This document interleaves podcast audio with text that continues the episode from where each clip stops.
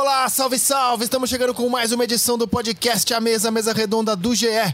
Comigo, André Rizek, com o Maestro Júnior e com Paulo Vinícius Coelho. Tudo bom, PVC? Tudo certo, Rizek. Tudo bem, Maestro? O Brasil completa 14 jogos sem derrota e pode completar o 15 para ir para a Copa do Mundo com a mesma sequência invicta da Holanda. 20 hoje, menos do que a Argentina, o time que não perde há mais tempo dos que vão jogar a Copa. Maestro Júnior, bem-vindo ao nosso podcast A Mesa. E aí, André, beleza? Fala, PVC.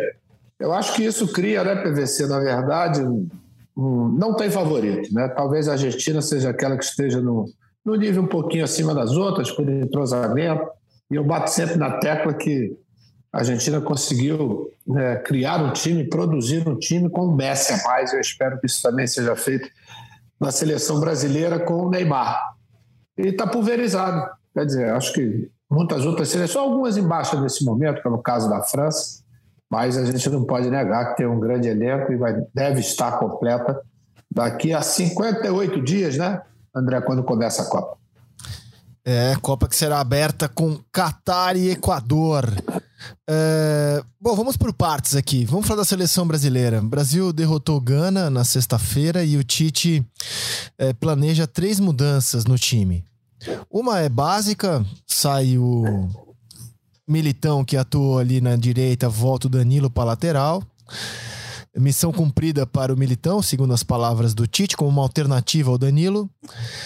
O Fred volta ao time, aí o Paquetá é, volta à sua posição mais avançada. E quem sai para a volta do Fred é Vinícius Júnior. Aparentemente, quando o Brasil atuar é, do jeito que vai entrar em campo amanhã, não teria vaga para Vinícius Júnior atuando com um centroavante e dois volantes, né? Fred e Casemiro com o Paquetá mais solto. Que leitura você faz dessas alterações, PVC?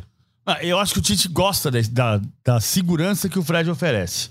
Só que o Fred não tá jogando pouco nesse início de temporada no Manchester United, então não, não tá, já, já esteve em momentos melhores. Não quer dizer que ele, sem brilhar no Manchester United, não possa brilhar na Copa do Mundo, é que dá um gostinho de ter o Paquetá como segundo homem de meio campo e de entender a capacidade técnica que esse time vai ter, com Paquetá, com Vinícius, com Neymar e Richardson e Rafinha do outro lado. E funcionou contra a Gana. O time jogou bem contra a Gana. Ainda que eu entenda que foi uma linda carta de intenções. Porque Gana não, Gana não marcou o Brasil, né? Vamos combinar também. Tem o outro, tem o contraponto. O Brasil mostrou a, for, a, a vontade de marcar por pressão, roubou 13 dos, dos 18 desarmes no campo de ataque, mostrou um futebol moderno, mostrou qualidade de jogo, Neymar muito bem fisicamente, tem uma série de qualidades que aparecem na seleção brasileira hoje, mas que a gente, infelizmente, por calendário, não conseguiu medir. Talvez nem com, com, com uma medida, com uma grande seleção medisse, né? Vamos voltar quatro anos no tempo. O Brasil fez o último jogo antes da convocação final em 2018, ganhando da Alemanha em Berlim. E não é por isso que ganhou a Copa do Mundo depois. Mas quando você ganha da Alemanha em Berlim, você estufa o peito e fala: ganhei da Alemanha. A gente não tem esse jogo que você olhe e perceba que de fato o time está absolutamente uh, confiável. Eu acho o time forte, o time é candidato para ganhar a Copa do Mundo, como disse o Júnior agora há pouco. Uma Copa que tem muitos candidatos e nenhum super favorito. É, a gente tá pensando em escalação. É possível que o Tite tenha várias é, cartas na manga para a Copa, que ele vai alterar o time jogo a jogo. É porque na sexta-feira era a primeira vez que ele atuava com Neymar, Vinícius Júnior e um centroavante. E para isso ser possível, ele tirou o Fred e recuou o Paquetá. Agora, para o jogo dessa terça, voltando o Fred, ele tira Vinícius Júnior. Acho que é uma grande expectativa, assim. Eu tenho essa expectativa. Se o Vinícius Júnior, por aquilo que faz no Real Madrid, é, se escala na seleção, se o Tite vai dar um jeito. Como é que você está vendo essas mudanças, maestro? Esses testes do Tite nessa data FIFA? Eu acho que a palavra que você usou agora, eu acho que é exatamente aquela que ele usou no dia da convocação, né? De fazer testes, né? É, por exemplo, no jogo contra a Gana, ele poderia né, usar essa formação extremamente ofensiva. É, por quê? Porque iria ficar como realmente ficou, principalmente no primeiro tempo, a maior parte do jogo, né, com a bola. Né, uma imposição muito grande. Estou com o PVC, acho que a marcação do time ganês, da seleção ganesa, não era é, um, uma marcação agressiva, e isso, de certa forma, facilita. Mas eu acho que a movimentação, principalmente dos três homens de frente, juntamente com, com os homens que vinham de trás, inclusive o próprio Paquetá, muitas vezes se inserindo e chegando dentro da área, a gente viu algumas finalizações e alguns passes dele, eu acho que cria uma expectativa. Eu não acredito, André, que seja é, essa formação, gostaria imensamente que fosse essa formação no jogo contra, contra a Sérvia, mas é um time completamente diferente, é um time é, muito mais técnico, é, é um time hoje é, mais é, consolidado, o time sérvio, em termos de, de, de planejamento tático, em função de uma quantidade grande de jogadores que atuam em grandes equipes europeias. Eu acho que ele vai ter um pouco mais de resguardo em relação a esse jogo. Já no jogo contra a Suíça, onde deverá ter é, um pouco mais de, de posse de bola, que vai ter que criar mais, que vai ser uma defesa fechada, eu acho que aí, naturalmente, ele pode usar o time um pouco mais ofensivo. A gente já falou sobre isso em algumas outras situações. Eu acho que ele vai armar o time dentro é, de como joga o adversário, para que ele possa falar. Ainda bem que a gente tem essas alternativas hoje, né?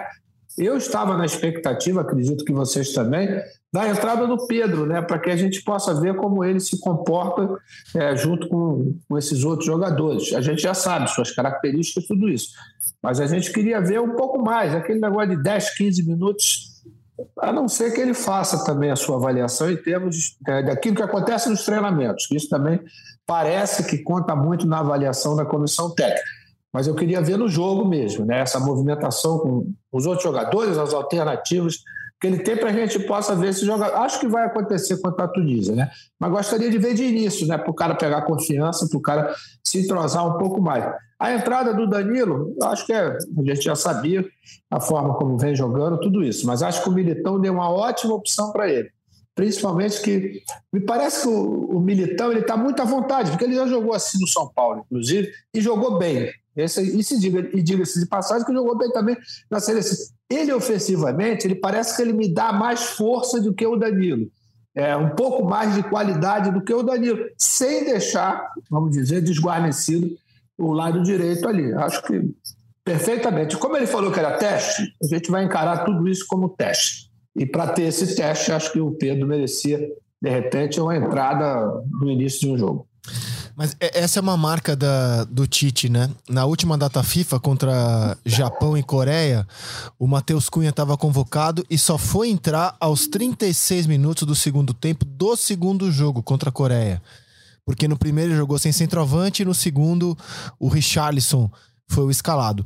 É, o Richarlison vai, vai ser o 9 titular, né? Vai ser o centroavante do Brasil na Copa, isso está se desenhando, né? É, o Hulk, por exemplo, é, jogou 20 minutos só com o Tite, quando foi convocado. Então, assim, é, é uma marca do treinador. Ele, ele não necessariamente coloca. O Danilo foi na última data FIFA e sequer saiu do banco. Tem sido uma marca do, do Tite. A observação do dia a dia é dos treinos e não necessariamente nos jogos, nos amistosos. É, o, o Pedro também só jogou 16 minutos até agora. E entrou os 29 do segundo tempo do jogo contra a Venezuela. Não tô aqui incluindo os acréscimos, 4, 5, 6. Ele jogou 16 minutos mais os acréscimos do jogo contra a Venezuela. Foi a única atuação dele. Eu concordo com o Júnior. Precisava colocar o Pedro para jogar. E era para ser no início do jogo. É, eu tenho a expectativa. Mas você concorda que está se desenhando o Richarlison titular Sim. e o Pedro como uma alternativa ao Richarlison? Sim, e, e acho que mesmo Vocês no jogo... não acham que o Gabriel Jesus pode entrar nessa briga aí pelo que ele está jogando no Arsenal, jogando na sua posição, né? Que a gente começou a vê-lo não só no Palmeiras, mas sobretudo quando o Tite assumiu a seleção brasileira, quando ele foi um dos grandes destaques. Eu vejo ele é, mais amadurecido, mais encorpado e vejo ele com a disposição de centroavante, centroavante fazendo gols. Eu acho que essa briga ali na frente é, vai ser boa. O fato dele não ter levado o Gabriel, eu acho que porque ele já tem o Gabriel quase que no nome certo. Quer dizer, são três estilos um pouquinho diferentes. Vou te falar, André, eu gosto muito do Richardson porque essa marcação com o time ofensivo que foi contra a Gana, que a gente tinha praticamente seis homens na saída de bola do adversário. e quem começa a puxar essa marcação é o Richarlison, né? Por quê? Porque ele é veloz, ele é brigador, ele é guerreiro. Isso aí facilita muito para quem está vindo. Essa é uma das características. O homem de área, que a bola passa ali toda hora, é o Pedro. E o Gabriel, eu acho que ele se encontra é, no meio termo entre um e outro, né? E acho que o amadurecimento do Gabriel, ainda mais nessa fase nova agora de Arsenal, eu acho que vai ser uma boa dor de cabeça para o Tite. Tem dois bastidores dessa história do Gabriel de centroavante e do Richardson centroavante. Primeiro, o Richardson, lá na Copa América de 2019 ainda, quando ele saiu do problema da cachumba, lembra que ele teve cachumba em Porto Alegre, aí ficou afastado do, dos, dos três, quatro jogos. Quando chegou no Mineirão, antes da semifinal contra a Argentina, ele já estava saindo, acabou jogando a decisão contra a seleção peruana, e naquele período ele descia muito, descia pro saguão, não estava jogando, você conversava com ele, com a família dele, ele sempre disse que queria jogar de centroavante. Que ele gostava de jogar de centroavante. É, é meio a lógica do caixa de banco que tinha no passado, sabe? Se o cara é caixa de banco, não tem fila no caixa dele, ele nunca vai deixar de ser caixa. Nunca vai ser gerente. Porque ele faz bem o lado do campo, ele não vai virar centroavante. Então, finalmente, ele conseguiu achar o espaço que ele queria como centroavante. E tá fazendo gol. Ele fez dois dos três gols. O Gabriel Jesus tem um processo grande no Manchester City. Ah, eu cheguei a conversar com o Gabriel Jesus no começo do ano. O Gabriel Jesus falou pro Guardiola que queria jogar de centroavante. Só que aí o, Manchester City contrata o Julian Álvares, o Haaland, ele percebeu que ele não ia jogar de centroavante, que não ia jogar pelo lado também. Então, ele encontrou, ele foi, digamos, abriu o jornal. Eu tô falando só metáforas do passado, né? Abriu o jornal na seção de classificados e foi procurar um emprego. E arrumou um emprego no, no, no Arsenal com o Arteta, que foi assistente técnico do Guardiola quando o Gabriel chegou na Inglaterra. Então, o Arteta sabia perfeitamente o que o Gabriel Jesus podia oferecer como centroavante. Só que da última vez que o Gabriel foi convocado, fez gol, depois de 19 jogos, voltou a fazer gol na seleção brasileira, ele jogou pelo lado do campo, jogo contra a Coreia do Sul.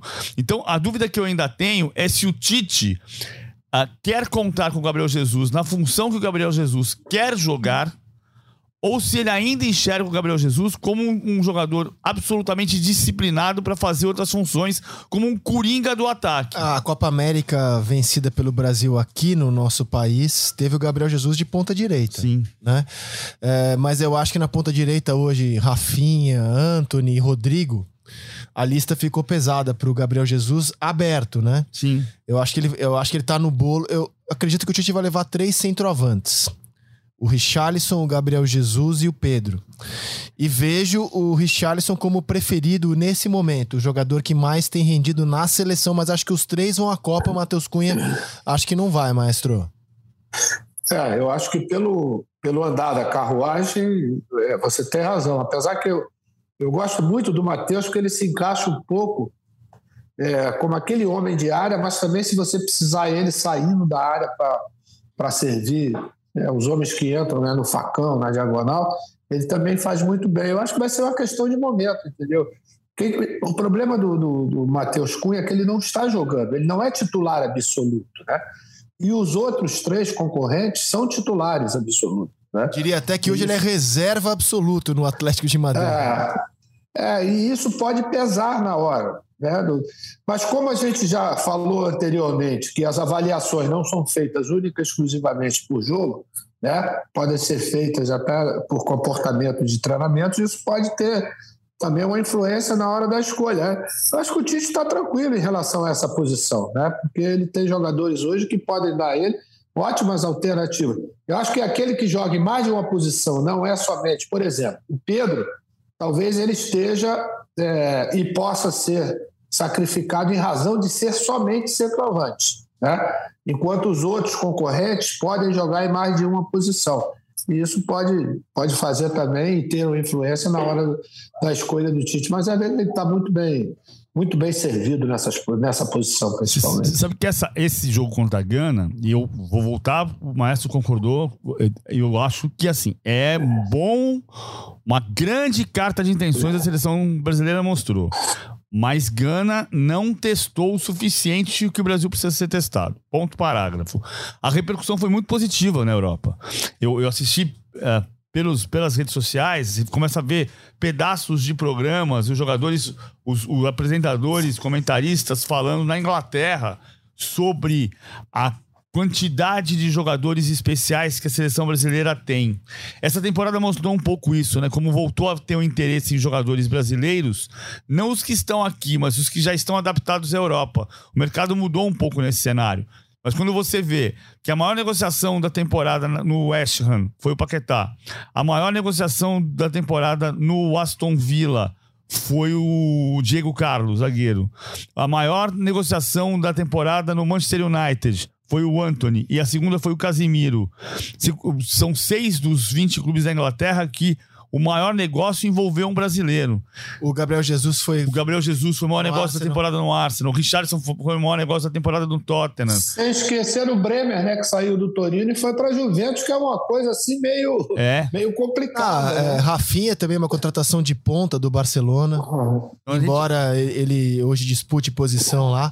Cara, é assim, é, acho que desde 2006 que o Brasil não chega tão badalado para uma Copa. Em 2006 eram jogadores já galácticos, né? Já estrelas mundiais. Agora a gente tem uma geração jovem de gente despontando, jogando muita bola. A seleção chegou com muito nome em 2006, né? Muito cartaz, muito currículo. A gente chega agora para essa Copa com muita bola. Os jogadores brasileiros estão jogando muita bola na Europa. Acho que é isso, cara. Desde 2006 a gente não chega tão badalado o PVC, sem medo de errar. É isso. Deixa eu cortar aqui, PVC, desculpa só um, um, segundinho para não perder aqui o fio. O seguinte, eu acho que uma outra coisa, André, é, que é principalmente ele olha para o banco, ele sabe que tem jogadores que ele pode modificar o jogo. Né? E isso eu acho que é importantíssimo. Né? A gente já conversou sobre isso também.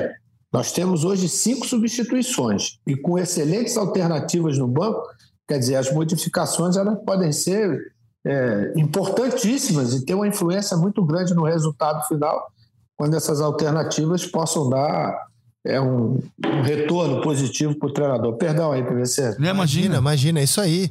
É, cinco alterações, é, 26 jogadores na Copa. Essa, essa vai ser uma Copa diferente por isso também. PVC, como é que você viu a atuação dos times europeus na chave do Brasil? Camarões perdeu sexta-feira para o Uzbequistão. É, e como é que você viu Suíça e Sérvia com bons resultados no fim de semana. A, a Suíça fez um jogo de, de, de, defensivamente forte e bola parada. Contra a Espanha. Contra a Espanha. Defensivamente forte, você disse que bateu também, né? Porque eh, como a Suíça bateu assim, parou o jogo com muita. O Busquets pegava na bola, falta. É, travou com muita falta e fez dois gols em jogadas de escanteio. Ah, o, o, tava devendo a Suíça com, com o, o Murat Yakin, que é o técnico que substitui, substituiu o Vladimir Petkovic. Lembra que a Suíça no ano passado ganhou, eliminou a França na Eurocopa e foi eliminada pela Espanha depois, uh, nos pênaltis. E e aí saiu o Vladimir Petkovic, técnico que tinha sido campeão da Copa Itália pela Lazio em 2013, assume o Murat Yakin. Ele tá jogando um 4-2-3-1, mantém três jogadores históricos do Mundial Sub-17 que a Suíça conquistou em 2009, primeira vez que a Suíça ganhou alguma coisa no futebol internacional. Ricardo Rodrigues e Chaka, principalmente, são dois jogadores importantes. O Seferovic ficou no banco. A, a Espanha, a Espanha teve a bola o tempo inteiro.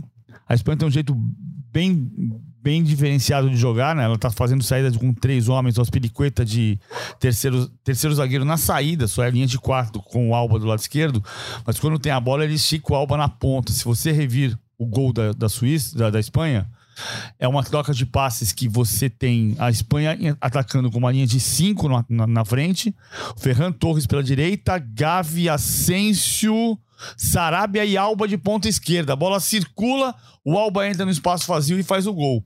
Então eu não fiquei com a impressão da Suíça tão forte, mas a Suíça ganhou dois jogos recentes muito fortes. A Suíça ganhou de Portugal e ganhou da Espanha. Depois de passar um longo período sem vitórias, são seis vitórias, seis empates e quatro derrotas com o Iaquim. E, e, mas ganhar de Portugal e da Espanha, referência. Mesmo sem jogar brilhantemente. A Sérvia fez 4 a 1 na Suécia. A Sérvia tem ainda cinco jogadores campeões mundiais sub-20 que venceram o Brasil do Gabriel Jesus na final do, do Mundial de 15. Ah, entre eles, o Sergei Milinkovic Savic, que está jogando no meio campo. E, e, ele, e ele montou um time, o Stojkovic, o, o, o Júnior vai lembrar do Stojkovic, que jogou Copa de 90, ah, jogadoraço ah, do Estrela Vermelha, Olympique de Marselha, Verona. O, o Stojkovic é o técnico, ele montou um 3-4 um, dois, em que esse um é o Tadic do Ajax, que joga livre, joga solto. Com o Mitrovic centroavante, o Mitrovic é centroavante, centroavante, centroavante de área do Fulham. E o Vlaovic, que tá fazendo muito gol pela Juventus, jogou na Fiorentina na temporada passada e na Juventus na mesma temporada. Ele, ele, conseguiu juntar os três maiores talentos na frente, com o Jovic no banco de reservas, e jogou bem contra a Suécia. Então, a, a Sérvia passou. a Sérvia não perde a quatro jogos. Verdade que nesses quatro jogos ganhou da Suécia duas vezes, ganhou da Eslovênia e empatou com a Eslovênia. O que eu falei de Brasil e Gana também funciona um pouco para a Sérvia, que ela não está tão testada. Mas ela tem talento. A Sérvia, a, a Sérvia, não vamos perder de vista, é a Iugoslávia. E a Iugoslávia é sempre deu trabalho para o Brasil. É isso aí. Eu acho que a gente é, olha a Sérvia é, talvez como um um adversário bem abordável, mas acho que a gente precisa ter muita atenção. Até pelo fato do Stojkovic ter conseguido juntar esses três jogadores na frente, é um time extremamente técnico, é um time extremamente habilidoso. Esses caras têm alguns problemas defensivos, até mesmo contra a Suécia, que eles ficaram a maior do tempo com a bola, mas é um time muito perigoso. É um time que, se pegar no dia que eles estiverem encaixados, nós vamos ter muito problema. É, acho que a gente já vai ter problema por ser estreia e pela qualidade do time sérvio. Mas eu acho que a gente pensando muito mais no nosso lado, se nós estivermos em boas, em boas condições, e acho que a gente vai chegar em ótimas condições, eu acho que a gente vai preocupar mais eles do que a gente se preocupar com o time sérvio. Não, sem dúvida. É, eu, eu não vi a Sérvia esse fim de semana, eu vi a Suíça. A Suíça na Euro foi André, um time. A Suíça é aquilo ali mesmo de sempre, né? Ela vai jogar né, ali atrás, com a marcação danada, um jogo muito viril, né? Muito. Do corpo, da base do corpo a corpo, o tempo todo. Mas vai ser aquilo mesmo, ali atrás, esperando para um, um contra-ataque pontual para tentar chegar. E nós vamos estar, vamos é, ter que estar preparados, não somente para atacar, para tentar ganhar o jogo, mas principalmente estarmos cobertos na parte defensiva. É, você falou a palavra exata. eles não, não são violentos, mas assim, eles não deixaram a Espanha jogar. O jogo da Espanha passa muito pelo Busquets no começo das jogadas, ou Sérgio, como fica na camisa dele. E assim, é muita falta, cara. Uh, qualquer meia da Espanha pegava na bola, falta. Ele jogando muito atrás, né? Muito recuados, muito compactos. É, Eles não, não, deixam construir com liberdade. Não né, deixam. Não Isso deixam. aí é, é terrível para quem está procurando é, impor o seu jogo, organizar o seu jogo. Ainda mais porque quebra a velocidade do jogo o tempo é. todo. E eles fizeram isso sem serem realmente violentos. Mas picota o jogo o tempo todo. Isso é terrível para quem está tentando construir o jogo. Eu vejo como vocês. A gente inspira muito mais preocupação do que eles. É só para alertar que não é um grupo mamão com açúcar, né? Que é só entrar em campo e já tá na segunda fase. O Brasil vai, vai, ter, vai ter jogos que podem ser melhor difíceis. Assim, melhor é. assim, sabe por quê? Porque aí a gente vai escalando a montanha devagarinho para a gente chegar lá no cume, né, em ótimas condições, quando naturalmente vai encontrar já na segunda fase possivelmente adversários com muito mais tradição e muito mais fortes. E, e a, o caminho do Brasil pode ser o mais difícil de, todos, de todas as Copas. Porque o Brasil, a gente tem falado sobre isso, o Brasil pode pegar só campeões do mundo nos mata-matas. Nunca uma seleção do, foi campeão do mundo vem enfrentando só campeões do mundo a partir das oitavas de final. Tem uma seleção da história que enfrentou quatro campeões do mundo. A Argentina de 86 empatou com a Itália no, na primeira fase, ganhou do Uruguai, ganhou da Inglaterra e fez a final contra a Alemanha, mas um desses jogos não era mata-mata. Foi o jogo contra a Itália. Então, é uma caminhada que pode ser inédita. Claro, pode acontecer um milhão de coisas, né? Por exemplo, o Brasil pode pegar a Alemanha nas quartas. Ah, vai que a Alemanha cai na primeira fase, como aconteceu com em, 2018. Você não tem Brasil e Alemanha. Essa Alemanha hoje não é, não é que faça tanto medo, né, como a Alemanha de, de um tempinho atrás. É sempre aquela seleção pragmática, mas não passa por uma boa fase, né, PVC? É, ela, ela tinha, ela sofreu a primeira derrota com o Hansi Flick na sexta-feira contra a Hungria. Mas se você pegar, ela, ela meteu 9 a 0 em Liechtenstein, meteu 4 a 1 na Armênia.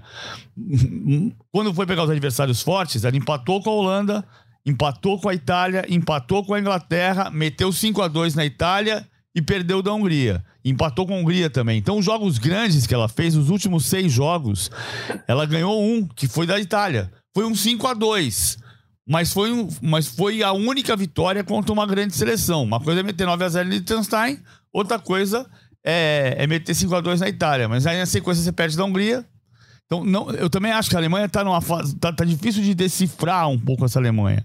A Espanha é um time que mescla muito. Estou falando da Espanha porque a Espanha também pode pegar o Brasil nas quartas, né? Em tese, o cruzamento do, do primeiro do grupo G, que é o grupo do Brasil, nas oitavas de final pega o segundo do grupo H, Portugal ou Uruguai, Uruguai campeão do mundo, e nas quartas pega o primeiro do grupo uh, E, contra o segundo do grupo F. O primeiro do grupo E pode ser a Alemanha, pode ser a Espanha. A Espanha tem. Você já decorou todos os grupos, PVC? Já. Meu Deus do céu. Ainda bem que ele está do nosso lado. Né? Exatamente. a gente ajuda o PVC. o grupo E tem Espanha, Alemanha. A Espanha é a cabeça de chave. Alemanha, Japão e Coreia do Sul. Japão e Coreia, e Japão e Coreia do Sul, não. A Japão e Costa Rica. Então, esse primeiro colocado, em tese, vem para cá. A Espanha tem no jogo que enfrentou a Suíça, com três acima de 33 anos, né? O Spiriqueta, o Busquets e o Alba. E três meninos abaixo de 23. O Ferran Torres, mais Ferran Torres, Eric Garcia, Gavi e Pedri que tem 21, 21, 22 e 23 anos, 23 tem o Ferran. Ah, é, é, uma mescla muito forte, assim, mas aí no meio você vai dizer, ah, mas só tem veteranos ou juvenis.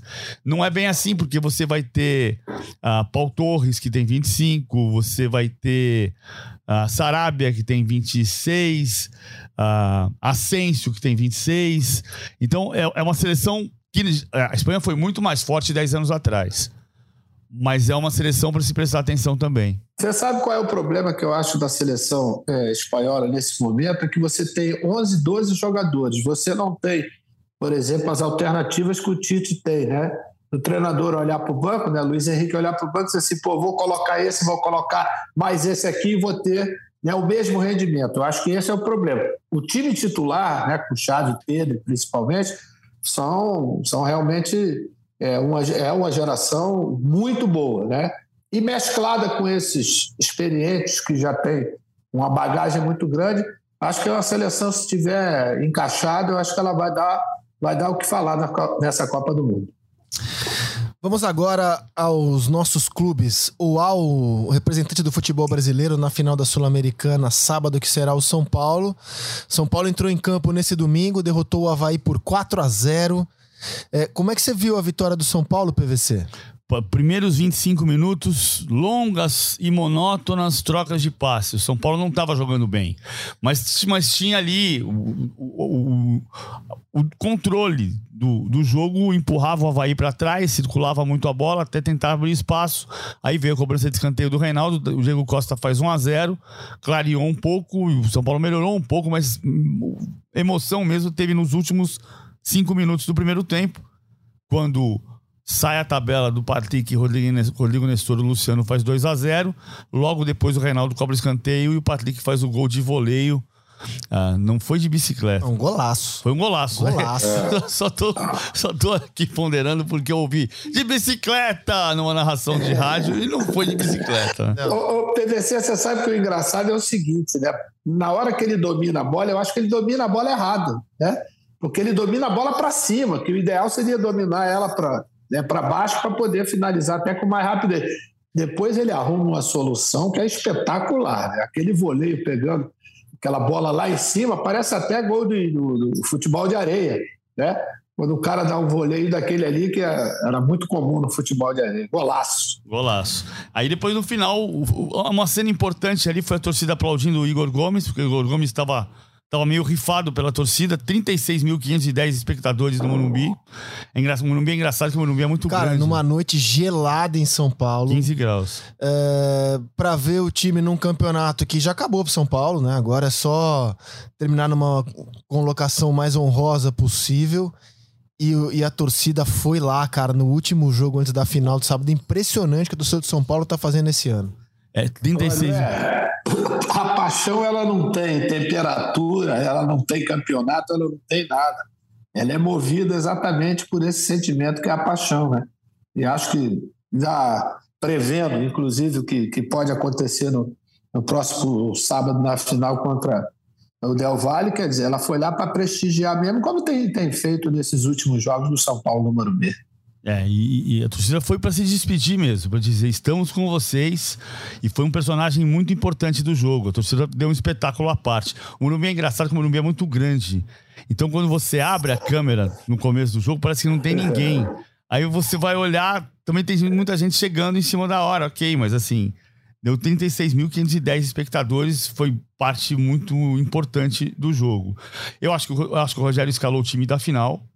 Ele fez uma saída do Rafinha por então, trás. Então, a, alteração no time ontem foi Rafinha na lateral direita no lugar do Igor Vinícius. O que muda o time, porque o Igor Vinícius é quase que um ponta direita e o Rafinha defende muito mais. Você acha que vai de Rafinha sábado? Eu acho que vai porque é, é a discussão da posição versus função. O Alisson jogou de ponta direita. Mas a função do Alisson era dar amplitude pelo lado direito e o Reinaldo dava amplitude pelo lado esquerdo. Ele abria o campo pelo lado direito, que é o que o Igor Vinícius faz. Então a gente está olhando pela disputa do Rafinha com o Igor Vinícius, mas na verdade a função que o Igor Vinícius faz ou faria é a função que o Alisson faz. Quer dizer, o Alisson vai abrir o campo pela direita. O que, que o Rogério fez? Ele, ele saiu por trás com três homens, o Diego, o Rafinha e o Léo, deixou o Pablo Maia como um pêndulo na na frente desses três, um peão defensivo, empurrou Alisson, Luciano, Rodrigo Nestor, Patrick e Reinaldo quase numa linha de cinco e deixou o Caleri na frente. Então, esses cinco mais o Caleri tinham movimentação, mas era o Reinaldo que abriu o campo pela esquerda e o Alisson pela direita. É, então, isso me leva a crer que ele vai repetir essa formação. Até porque é o, é o quarto jogo seguido, é o, é o quinto, mas dos cinco, quarto com a mesma, o mesmo desenho. Não com os mesmos jogadores, mas com o mesmo desenho. Ele voltou a ter esse 4-4-2 com o Pablo Maia um pouquinho atrás dos, dos armadores. Sabe o que, eu vi também? Porque como ele ia ficar com a bola o tempo todo, né, e tinha esses dois homens que jogam bem abertos em profundidade, ele precisava de alguém que viesse ajudar o Pablo Maia nessa construção das jogadas, mais pelo meio, que é exatamente o que o Rafinha faz com, é, com muita categoria, com muita competência, né? da mesma forma como ele fez isso muito tempo no Flamengo, né? Só não sei se ele vai usar o Rafinha é, fazendo essa função, é, até mesmo porque o ataque do, do Del Valle é, é um ataque muito rápido, né? e isso pode criar algum, algum problema para o São Paulo exatamente quando perder essa bola na hora dos contra-ataques. E como é que você vê as possibilidades? A gente vai falar muito da, no podcast de sexta, mas como é que você vê as possibilidades do São Paulo sábado, PVC? Eu não acho que tem favorito no jogo. Acho que o São Paulo vai com confiança porque está no melhor momento dele depois de muito tempo, desde o Campeonato Paulista. É incrível, né? Pensar que o São Paulo, pela primeira vez no Campeonato Brasileiro, na 28 rodada, ganhou duas seguidas. Fazia 399 dias que o São Paulo não tinha duas vitórias seguidas no Brasileiro. É inacreditável, mas você chega ao, ao jogo mais importante do ano, o, o, Rogério falou que vale uma década. Vale uma década, ok. São Paulo e Atlético Nacional de Medellín também valia uma década quando foi semifinal da Libertadores. Ah, ele chega numa decisão, isso é muito importante para São Paulo. São Paulo voltar a ser um time que decide títulos todos os anos. É muito importante para São Paulo voltar a ser campeão, porque é um time que não passava tanto tempo sem ganhar títulos relevantes e ganhar o Paulista no ano passado, a Sul-Americana nesse ano, pode não ser os títulos dos sonhos do São Paulino, mas é voltar a ser campeão, isso é muito forte. Ah, agora, eu acho que o, o, tem que ter muito cuidado com o Del Valle. O Del Valle perdeu o Lautaro Dias, o atacante, que se machucou no final de semana. É dúvida, mas está quase fora do jogo e joga num 3-5-2, o Sornosa de atacante, é um time veloz, como o Júnior disse, vai circular muito a bola, vai tentar empurrar o São Paulo para trás e, e, roubar no bloco médio e colocar velocidade para tentar definir o jogo, é, é, um jogo bem perigoso. O São Paulo tem que estar tá muito concentrado, o grande tem duas armas muito importantes. A confiança de estar no melhor momento da temporada com vitórias consecutivas e a torcida que vai lotar a Córdoba, né? Porque a torcida vai em peso para lá. Eu acho que o mais importante é exatamente nesse momento, André, é, aquela palavrinha mágica que se chama confiança, né?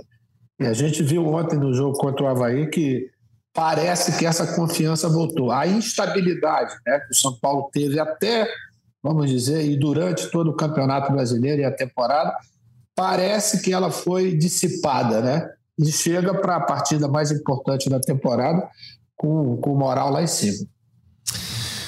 Muito bem, meus amigos. Vamos encaminhando aqui as considerações finais do nosso podcast à mesa desta segunda-feira. Amanhã tem o último amistoso do Brasil antes da Copa do Mundo. A sua expectativa para o jogo PVC? Eu acho que o Brasil pode ganhar o jogo. A Tunísia não é um adversário forte, mas é um adversário que está na Copa do Mundo. Diferente de Gana, está jogando no 4-3-3, ah, mas vai marcar com recuando os dois pontos e vai fazer duas linhas muito, muito compactas atrás. Talvez imponha um pouco mais de dificuldade do que Gana conseguiu fazer.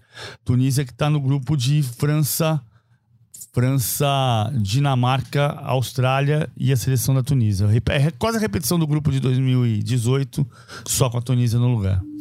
Maestro Júnior, sua expectativa para o jogo de amanhã?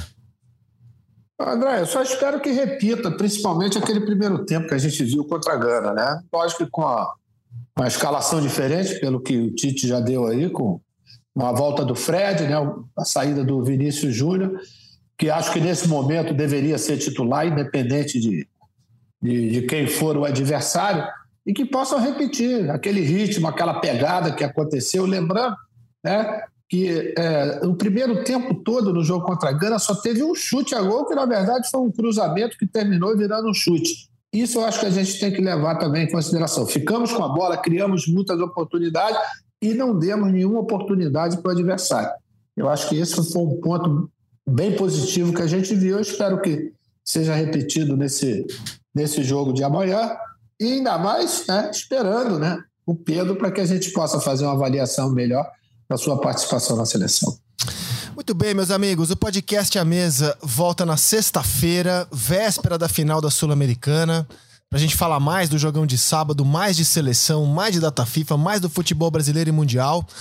Um abraço aqui ao Maestro Júnior, um abraço a Paulo Vinícius Coelho e até a próxima. Tchau!